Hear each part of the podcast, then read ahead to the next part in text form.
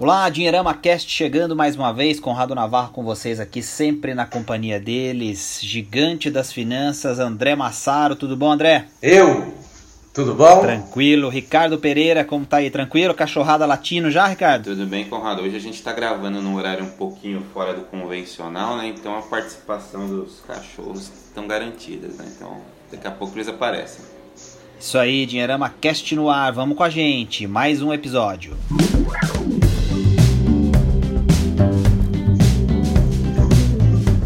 Isso aí, moçada, o tema hoje é espinhoso, é engraçado, é interessante, mas é mais do que isso, muito importante. Olha só, nós vamos falar sobre finanças pessoais. Claro, sempre a gente fala de finanças pessoais, mas hoje a gente vai falar sobre por que as finanças pessoais elas são pessoais. E aí vem um tema interessante para a gente discutir, André e Ricardo, que é é, o que algumas pessoas têm chamado aí na internet, eu gostei desse termo bastante, é, muitos adultos precisando de babás, babás para tomar suas decisões, pessoas que é, vão olhar para o que elas estão fazendo, principalmente em relação ao seu bolso, e muita gente reclamando que tem muito conteúdo, muita coisa na internet pipocando, aparecendo, etc, e que não deveria estar ali, que alguém precisa fazer alguma coisa nesse sentido, alguém precisa salvá-lo desse mar de conteúdo, de informações que estão atrapalhando as suas decisões. E eu achei muito legal esse conceito de babá de adulto. A gente tem que parar de querer é, babar aí para os marmanjões e para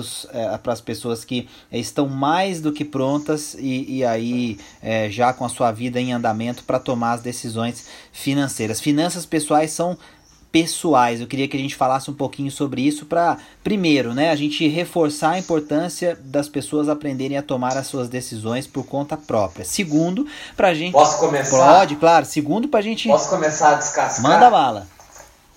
Ó, então é o seguinte, eu quero chamar a atenção do pessoal que está ouvindo a gente, né? Porque o, o mundo da, das finanças pessoais da educação financeira é um mundo relativamente pequeno, né? Então as pessoas que acompanham esse universo conhecem as pessoas, conhecem os players, conhecem os autores, os palestrantes. Né? Raramente alguém conhece um só, quer dizer, todo mundo conhece vários. Né?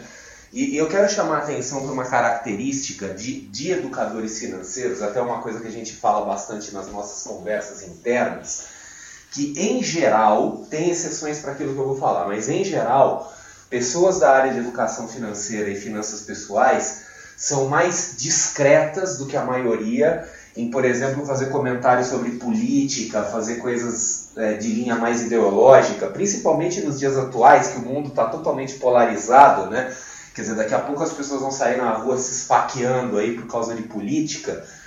E nós da área, quer dizer, a gente evita, escapa. Quer dizer, eu faço isso, vocês fazem isso, mas a gente quase sempre se arrepende depois de falar isso, né? Porque a gente acaba não contribuindo em nada com a discussão e às vezes criando inimizades gratuitamente. Né? Isso porque nós que somos de finanças pessoais, e daí é importante ressaltar o pessoal, olha o nosso diretor de conteúdo aí se manifestando, né? O, a, questão pessoal, é isso aí, eu concordo com você também. Né? É, nós não temos a, a pretensão né, e, e sequer o poder de consertar o mundo. Por isso que a gente reforça, olha, é pessoal.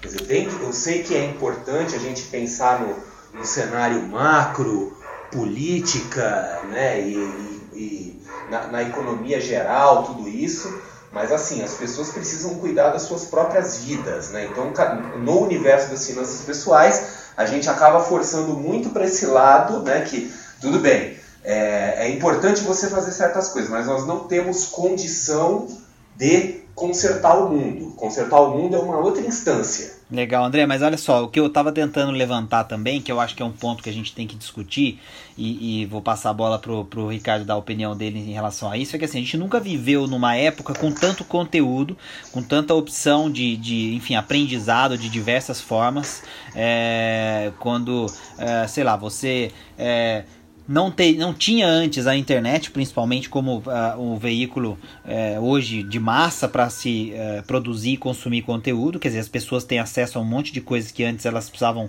eh, ler só em livros ou, enfim, fazer cursos presenciais, etc., o que ainda é muito interessante nos dias de hoje, mas a coisa vem mudando.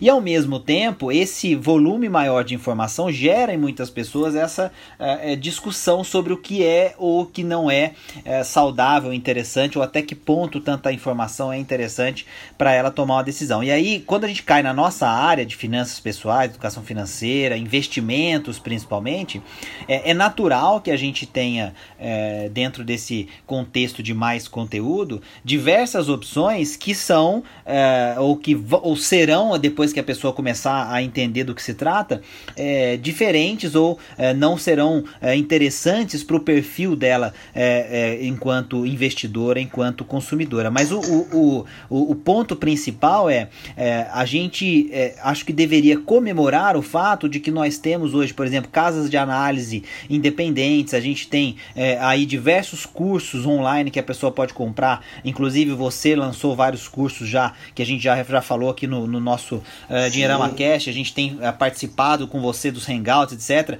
Outros uh, educadores financeiros, outros profissionais, enfim, tem, tem muita coisa interessante aparecendo, e aí as pessoas começam a procurar o, o, o que, que é o certo e errado dentro desse contexto e, e a tirar, tirar da reta a sua responsabilidade de, ao ter contato com esses conteúdos, começar a formar a própria opinião e, mais do que isso, assumir as responsabilidades pelo que vai fazer e, claro, as consequências. Então é assim: lê um relatório e o relatório falou para comprar determinada ação. É, esse relatório foi escrito por uma pessoa que tem a, a, o CNPI ou que tem a certificação, por exemplo, de gestor de carteira CVM, quer dizer, um cara que pode fazer uma recomendação.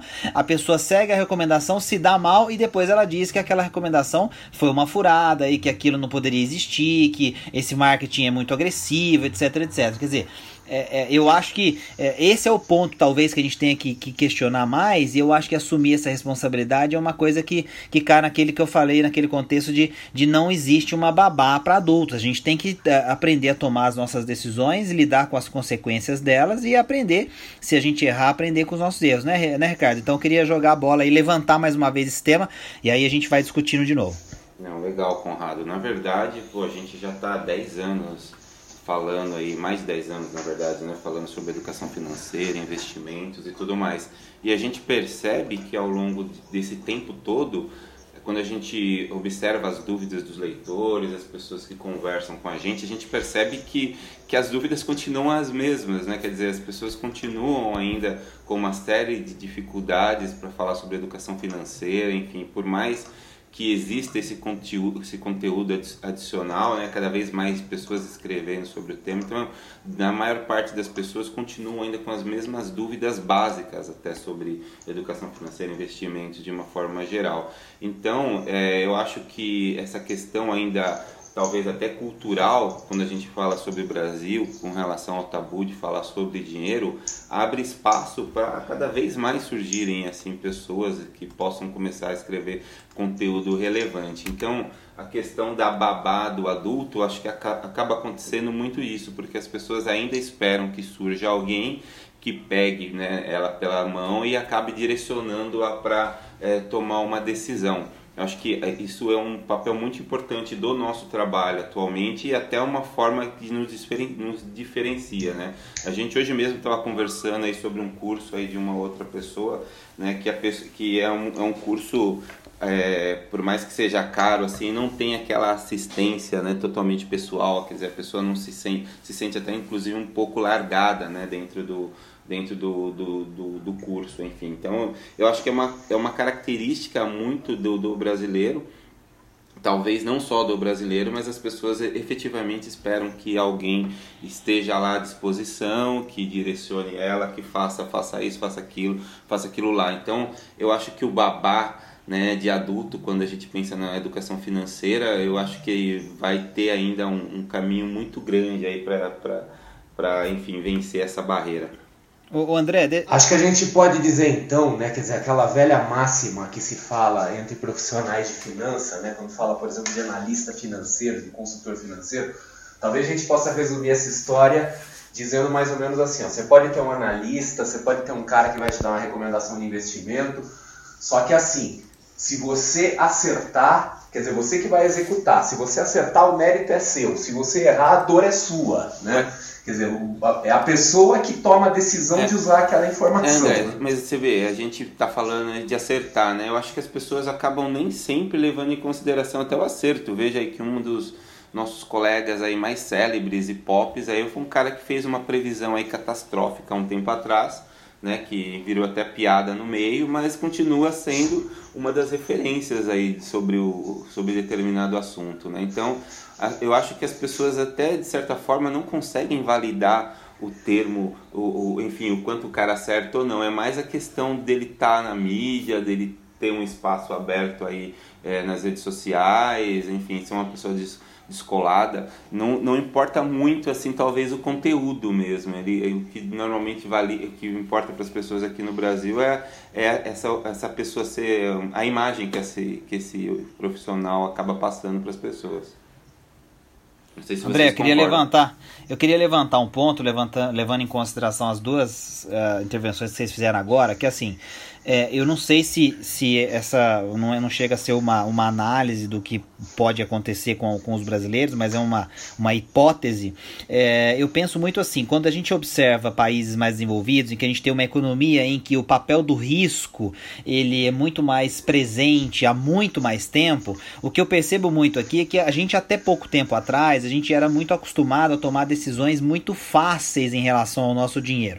Fáceis no, em, em que sentido quero dizer? Quero dizer que. É, é, a gente ou gastava o dinheiro ou investia em, sei lá, duas, três alternativas. Exatamente, duas, três alternativas de, de investimento é, é, é, no máximo é, que a gente tinha à nossa disposição. Sei lá, imóvel, poupança, alguma outra aplicação, um fundo conservador, alguma coisa que é, uma figura de uma instituição financeira nos apresentava, nos conduzia muito bem, por sinal. Quer dizer, eu acho que o, o, o relacionamento é uma coisa que os bancos brasileiros sempre fizeram muito bem e hoje hoje eles estão tendo que se uh, uh, reinventar nesse sentido, principalmente com a chegada da internet. Então eu vejo que eh, talvez a gente de alguns anos para cá tenha eh, eh, precisado, como pessoas físicas, tomar decisões financeiras diferentes daquelas que a gente tomava anteriormente ou que as gerações passadas tomavam. E aí, dentro desse contexto, você tem um novo mercado, quer dizer, você tem aí um mercado de profissionais, empresas, pessoas, é, especialistas, consultores, etc., que querem mostrar o seu trabalho, que consiste basicamente em ajudar essas pessoas a tomar essas decisões. Mas aí cai no que vocês acabaram de falar, quer dizer, quando acerta, então o mérito é dele. Quando erra, então não pode existir a empresa. Ou então vai no lado do que o Ricardo falou. É, a gente tem muita gente fazendo profecias aí no mercado financeiro há muito tempo, nenhuma delas se concretiza.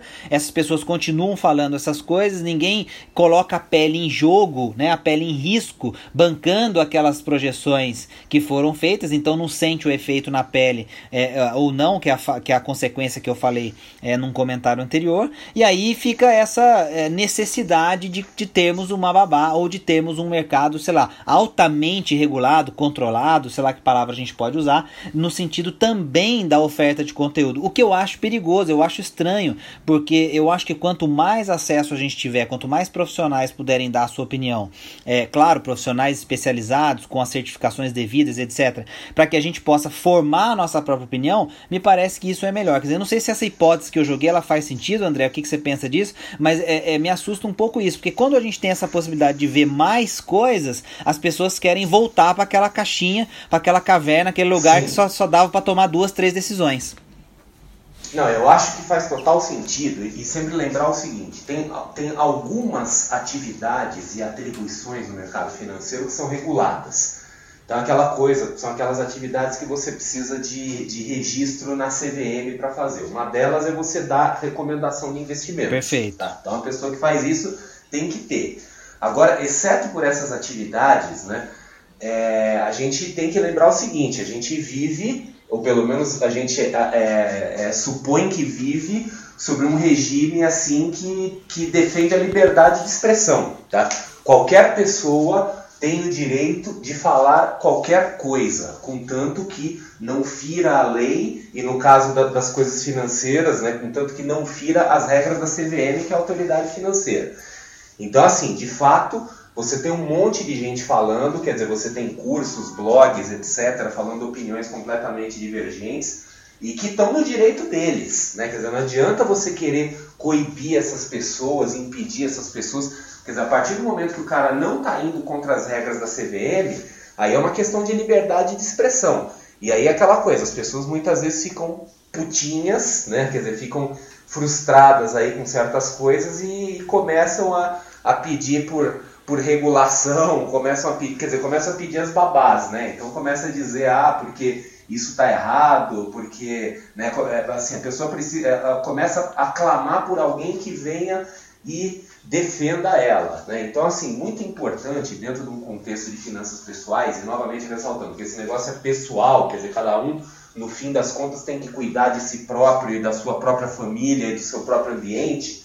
É fundamental entender mais ou menos essas informações que circulam por aí, quer dizer, tentar entender quais são as motivações, quais são os interesses, quer dizer, não adianta ficar putinho porque é um negócio que você vai e tem propaganda, porque essas coisas não, não, não se geram espontaneamente, quer dizer, o cara que tem um blog, um portal, qualquer coisa dessa, ele de alguma forma vai ter que se pagar, né? Quer dizer, não adianta ficar aborrecido porque tal pessoa está cobrando por um curso, qualquer coisa dessa, ou então porque está dando uma recomendação meio atravessada, assim, porque, sei lá, tem um patrocinador por trás, alguma coisa assim. Quer dizer, cabe a nós, que somos os tomadores finais de decisão com o nosso próprio dinheiro, conseguir identificar esse tipo de coisa.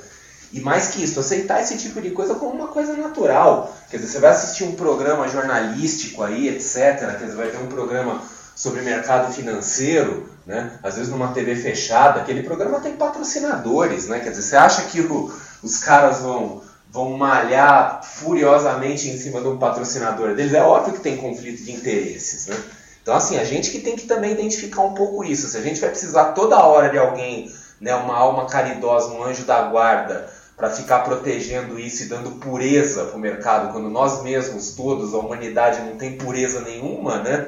Aí não dá. Não, e é isso aí, eu jogo a bola para você, Ricardo, porque a, a, a gente já está acostumado com outras, com outras coisas a ver é, esse tipo de, vamos dizer, esse tipo de é, realidade, né? Quer dizer, quando a gente vai consumir, quando a gente vai comprar, a gente está acostumado a ver propaganda, a gente está acostumado a ver, é, enfim, uma série de coisas que influenciam o nosso processo de tomada de decisão, que em essência vão fazer a gente comprar X e não comprar Y, ou vão mexer com as nossas emoções nesse sentido.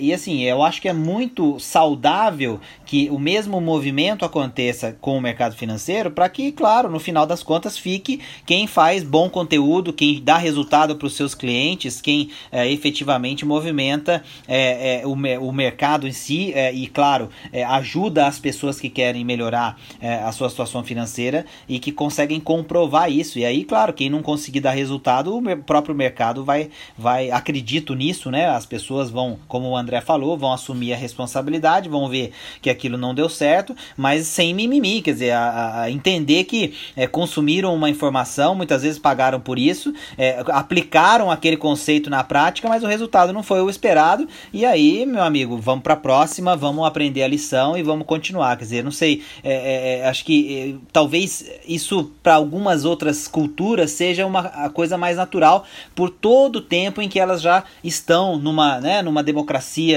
com liberdade de expressão, com é, a parte do marketing mais desenvolvida, enfim, com também é, tendo que tomar decisões financeiras mais complexas no seu dia a dia, coisa que o brasileiro não fazia até pouco tempo.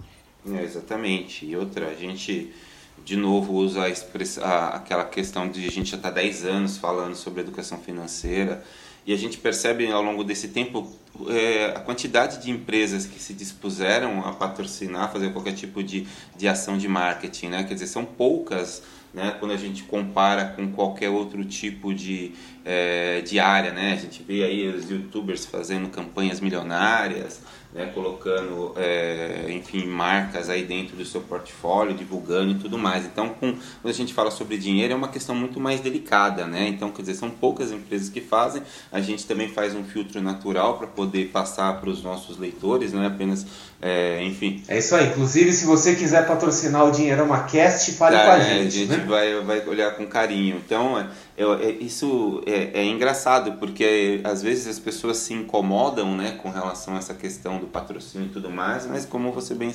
mencionou, tem uma, toda uma estrutura por trás disso né, que precisa continuar é, girando. Né? Até mesmo a gente é, tem muitas das coisas que nós fazemos só podem só acontecem hoje por conta é, dessa estrutura bancada por alguns patrocinadores especiais né, que estão do nosso lado e nos apoiando e justamente porque acreditam nesse conteúdo de educação financeira acreditam que é, os seus produtos também podem gerar essa transformação e cair no gosto das pessoas. Mas é muito do que o André nos disse até agora. Acho que cai muito na questão pessoal. A pessoa tem que olhar o produto, a pessoa tem que olhar o patrocinador, a pessoa tem que avaliar a mensagem do, do guru, entre aspas, né, que ela está ouvindo, do canal que ela está levando em consideração e aí sim fazer esse filtro natural. A gente, nesse longo, esse longo tempo que a gente está falando sobre isso, a gente, quantas... É, sei lá, quantas personalidades que estouraram, né? Fazendo um super barulho, parecendo que ia ser o, o, o papa do assunto e acabaram aí é, ficando pelo meio do caminho. Então acho que é, um, é uma questão mesmo de uma evolução natural das coisas e o próprio tempo acaba separando aí o joio do trigo. É, o André, eu queria levantar um outro ponto. Você que já foi trader aí um bom tempo, já já enfim já operou no mercado financeiro de forma bastante ativa e tudo mais. É, uma, e está dentro desse nosso dessa nossa discussão e outra coisa que a gente também recebe é, de muitos leitores e tal uma, uma um argumento interessante para a gente discutir essa necessidade ou não de regulação e também de validação do que são as, as enfim as uh, recomendações de profissionais do mercado financeiro. Muita gente usa o exemplo do, do, do profissional por exemplo CNPI que é uma certificação uh, importante para poder fazer recomendações recomendação de ativos é, de que é, comentam sobre a impossibilidade do profissional CNPI de, é, de gerir ou de operar a sua própria carteira. Quer dizer, ele, ele não pode é, movimentar o mercado porque vai fazer recomendações para as pessoas, e aí, obviamente, que a, a, a, análise desse porquê dele não poder fazer isso é bem, bem simples, né? Ele poderia é, se beneficiar com as próprias recomendações. Pode manipular Exatamente, o mercado, manipular né? o mercado. E, e, e aí vem uma outra discussão discussão que é justamente o contrário, quer dizer, então ele pode falar o que ele quiser porque ele não está com a pele em jogo, né, com a pele em risco. Então, é, é, são duas coisas interessantes que eu queria jogar para ouvir a sua opinião como alguém que já foi trader também, para a gente dar uma dica para quem está ouvindo a gente de como interpretar um pouco essas recomendações também. Então, assim, é, é esses profissionais são certificados, qualificados para isso, vão errar muitas vezes, vão acertar também, é, mas como que essa pessoa que está é, ouvindo, que vai vai tomar efetivamente a decisão de apertar o botão de compra e venda lá no home broker, como que ele pode é, é, ficar mais seguro para tomar essa decisão? E aí a segunda coisa que eu jogo também é, não tem outro jeito a não ser colocando a pele em, em, em jogo, né, André? Eu acho que aí para o cara que vai é, é, é, tomar a decisão, participar do mercado, é, ele vai precisar colocar a pele em jogo para sentir o que vai acontecer e aí aprender também com aquele passo, né? Quer dizer, queria que você comentasse um pouco disso aí também. Tá, então assim, regulação de mercado financeiro é um negócio complicado, porque a regulação ela é reativa, quer dizer, as regras que vêm das autoridades financeiras, elas sempre são criadas pós-fato. Quer dizer, então assim, alguma grande merda acontece e aquela merda gera uma regra para que aquilo não aconteça de novo. Então vou dar exemplos para vocês, assim, que nem assim, recentemente, há coisa aí de poucos anos, uma corretora quebrou. Tá? E uma corretora que estava pegando custódia de títulos públicos do Tesouro Direto de, de clientes e passando para sua própria custódia. Então, assim, fizeram uma coisa errada, era uma coisa que não estava prevista nas regras, quer dizer, os reguladores não tinham imaginado que aquilo poderia dar pau e deu. Né? Aí depois que deu pau, se cria uma regra. Hoje uma, uma corretora, por exemplo, não pode fazer um negócio igual àquilo que foi feito antes. Assim como várias regras do mercado financeiro surgiram, porque alguma coisa errada aconteceu. Então, às vezes você tem a infelicidade de ser o primeiro na linha de tiro ali, né? Antes de alguém criar uma defesa para você. E, então, assim, as regras e regulações do mercado financeiro são feitas desse jeito. Se elas existem, tá? qualquer coisa que a gente olha hoje e fala, nossa, isso é absurdo, isso não faz sentido. Quer dizer, se isso existe, é porque no passado aconteceu. Então, por exemplo, a regra que impede um analista ou um, consultor aí com CNPI de comprar né, os ativos que ele, que ele próprio recomenda, existe porque no passado essa regra não existia e um monte de gente fez isso de forma sacana. Quer dizer, o sujeito ele, ele emitia recomendações por aí né, para que as pessoas comprassem, ele também comprava, já tinha comprado antes, pulava na frente e ele se beneficiava disso. É uma coisa muito fácil de fazer, né, porque o mercado financeiro brasileiro, você tem muitas ações que você não tem liquidez. Tá? E, e quando você tem ação que não tem liquidez, você movimentar elas é uma coisa relativamente fácil. Né? Quer dizer, você consegue manipular um mercado, uma ação de pouca liquidez com um volume de dinheiro relativamente pequeno, às vezes na faixa de centenas de milhares de reais, ou soltando fofoca. E a gente teve um então, caso desse, regra... André, só para lembrar, da Mundial é, recentemente, né? Sim. Então foi um caso clássico de, de uma informação privilegiada e um movimento de mercado um, é, é, pensado realmente em, em, fraude. E a gente está vendo aí uma, uma análise, todo um processo, inclusive com o envolvimento da CVM, para é, é, descobrir se no caso da, da JBS, que é um caso que está em voga na nossa mídia recentemente, também não houve esse tipo de uso de informação privilegiada por exemplo, para que eles pudessem fazer muito dinheiro antes da coisa toda acontecer. Exatamente. E o outro lado da moeda dessa regulação é que isso gera o analista isentão. Né? Quer dizer, gera o analista que ele faz a análise, ele faz a recomendação, mas ele não está no jogo, então, consequentemente, o interesse dele não está totalmente alinhado com o interesse da pessoa que vai consumir aquela informação, porque é, bota ele naquela situação. Para mim não vai fazer diferença. Eu vou ganhar meu salário no final do mês. Agora o cara que entrar nessa recomendação que comprar azar dele, né? Então os dois cenários são ruins. E é uma daquelas situações assim que a gente tem que escolher o menos pior dos dois. O, no entendimento das autoridades financeiras e no entendimento de grande parte do mercado financeiro, o menos pior desses dois cenários é você ter o analista isentão, quer dizer, o cara que não vai é, fazer a própria recomendação, até porque ele não pode fazer isso. Entende-se que isso é menos danoso do que a outra possibilidade. Mas assim, as duas coisas são ruins, essa que é a verdade.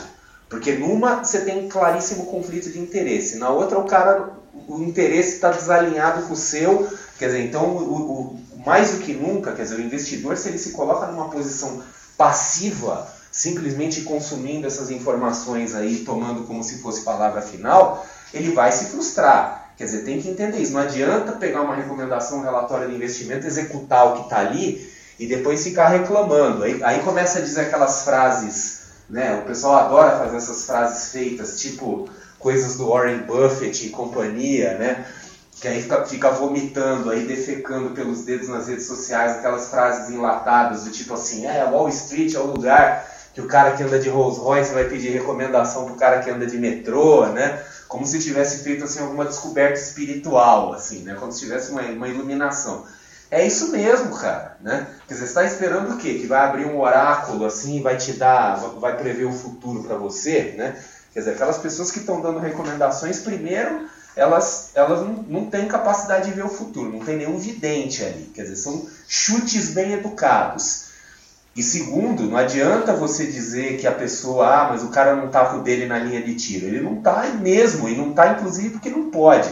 Então aceita isso como um fato, aceita isso como uma realidade e ajusta seu processo de decisão considerando que isso é a realidade. Legal, é, é, esse é o ponto, Ricardo.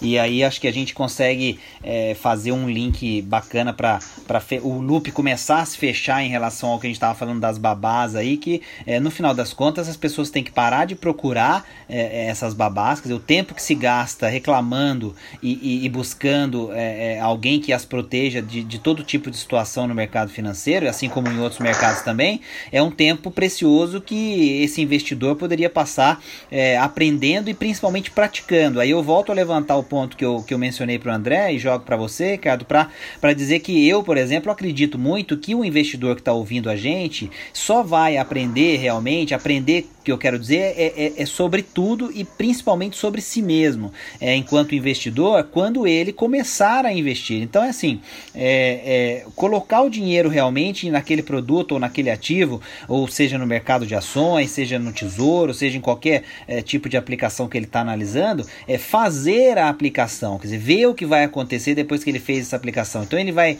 é, montar uma estratégia, por exemplo, de swing trade, que ele vai ficar, sei lá, dois, três dias posicionado, ou ele vai fazer day trade em que você nunca dorme com uma posição, então você vai zerar sempre antes do dia é, é, é, é se é, terminar, o pregão terminar, mas fazer para ele ver, ah, realmente, olha, fiz o call que aquele analista deu e, puxa, perdi um dinheirão, aí no dia seguinte fez de novo outros calls que, que é da outra corretora, sei lá, ou do mesmo especialista, e aí deu dinheiro, não deu o resultado, quer dizer, aí defendo sempre isso para a gente evitar que a internet é, vire um repositório de frases freitas de pessoas que nunca investiram nenhum centavo em nenhuma das aplicações Sim. que tá lá metendo pau. Quer dizer, e é isso que eu mais vejo acontecer. É, as pessoas estão dentro dos. Antes, antes de passar pro Ricardo, posso só fazer claro, um vai lá, vai lá. sobre isso? Que assim, é, é, novamente ressaltando, as pessoas analistas ou os caras aí de sala de trade, etc., esses caras não são é, videntes, tá? Então tem esse ponto. Eles não são videntes. Eles são pessoas que estão fazendo análises e estão aí dando, fazendo suas apostas para o futuro. Então, assim, aqui entre nós, eu faço a pergunta para vocês dois e também faço a pergunta para quem estiver nos ouvindo. Se você realmente tivesse uma capacidade preditiva, tá? quer dizer, se você realmente fosse um cara foda nisso, você compartilharia isso com outras pessoas? Né? Quer dizer, se você fosse o cara que proverbialmente anda de Rolls Royce e não de metrô, você compartilharia isso com o resto do mundo? Quer dizer, se você soubesse como ganhar na loteria, você faria um curso ensinando as pessoas como ganhar na loteria cobrando 300 reais por isso? Né? Quer dizer, muito provavelmente não, tá? Então, assim, as pessoas que fazem essas informações, que elas são, no geral, preparadas para fazer essas análises, mas elas não são videntes. Tá? E se elas fossem videntes, se elas tivessem total segurança daquilo que elas estão fazendo, elas não estariam trabalhando em corretoras, em casas de análise, em outros lugares onde recebem salário. Tá? São, em grande parte, assalariados. Quer dizer, essas pessoas seriam milionárias ou bilionárias se beneficiando da sua própria capacidade preditiva. Então, assim, as pessoas que consomem isso precisam ser críticas e entender isso. Quer dizer, o mercado, por mais que se ofereça um, um acerto gigantesco, isso não existe, tá? Legal.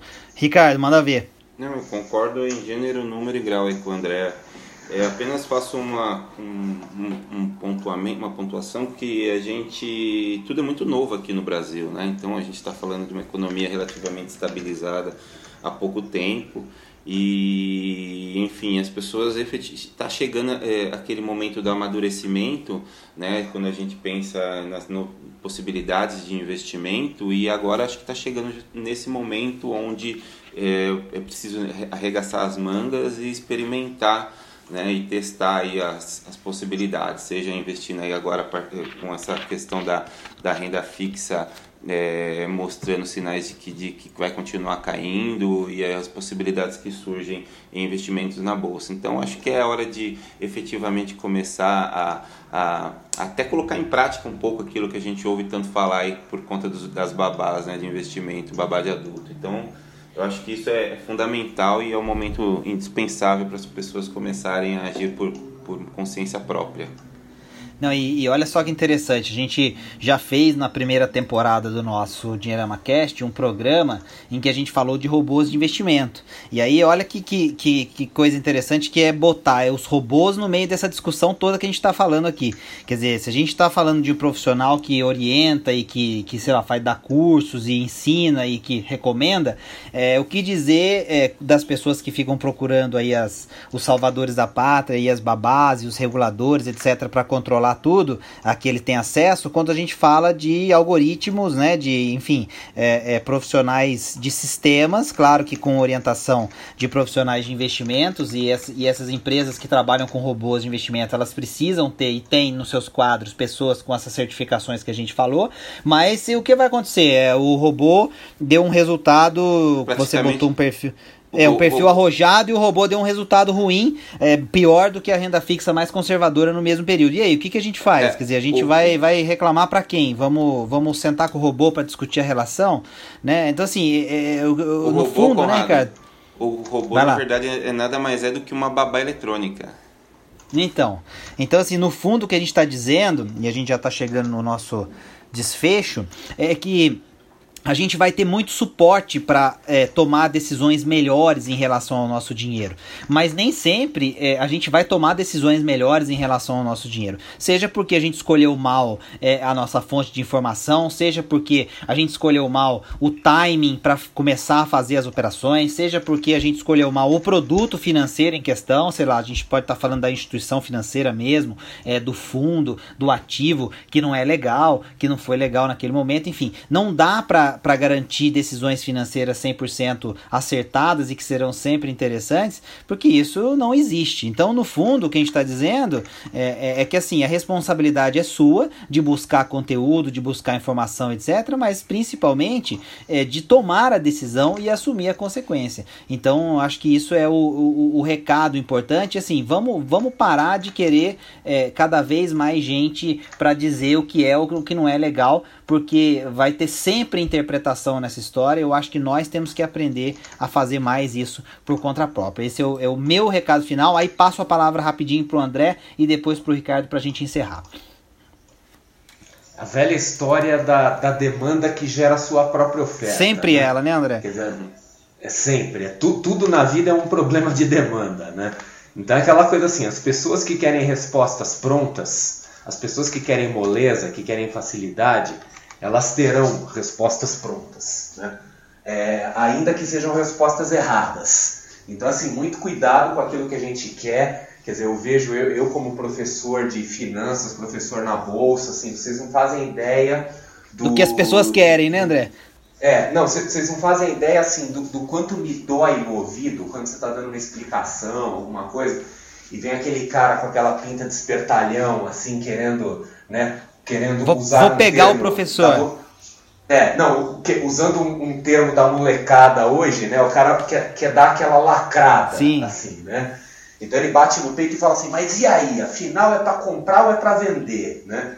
Quer dizer, o cara que faz esse tipo de pergunta, né? É o tipo do cara que nunca vai comprar e não vai vender. Sempre, é, eu respondo sempre educadamente para ele, mas o meu pensamento é assim, meu, se você está fazendo esse tipo de pergunta, cara, pega o seu dinheiro e compra tudo e explode junto, né? Porque, cara, é, você não serve para isso, né? Quer dizer, a pessoa que quer resposta pronta, a pessoa que não quer pensar, a pessoa que quer um líder, né? Que é um guru que aponta o caminho para ela e ainda acha que ela tá certa, ainda acha bonito isso, acha que o mundo deve para ela algum tipo de resposta.